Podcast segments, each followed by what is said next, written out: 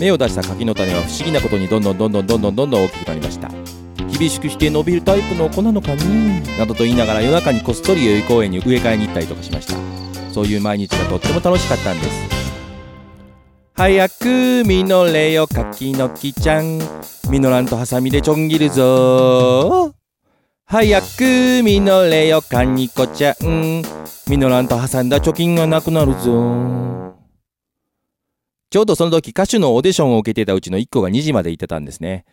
カニコは自分と柿の木の両方を応援して毎日歌を歌っていました。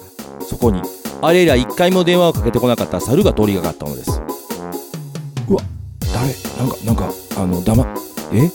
誰かがあの大声で柿の木に向かって歌を歌っているわ。うわやっぱやっぱ。目を合わさんとこ。目を合わさんとこ。このまま去ろう。このまま去る。うわカニコ。カニコやんけよく見ると柿の木が大きくなってて柿の実がめちゃくちゃになってるではないですか。な？な？なあカニコ。なせは猿だね。俺が猿だから猿だね。鍵が鳴ったね。これらもね。俺らもね。愛のた賜物やな。賜物たまちゃんやな。たまちゃんやな。玉取ったるで。玉取ったるけんな。わしが玉取ったるけんな。またなんか変な映画でも見たんですかね？とかにこう思いましたが、えー、猿に久しぶりに会えて嬉しかったんですね。そして、もう何？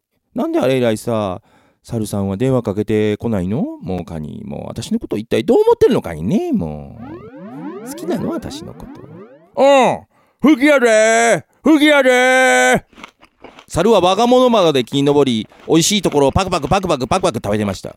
ふぎふぎってもう食ってるのね、もう。いやん。いやんよ、もうカニ。もう私にも一つ取ってよ、猿。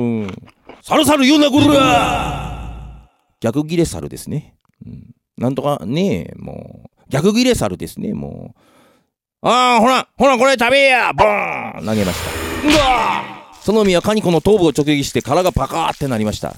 やべえ、やべえ、やべえ、やべえよ、これ。え？本当に溜まっちゃったったやろ、これ。と、取っちゃったやろ、これ。カニ玉よ、カニ玉。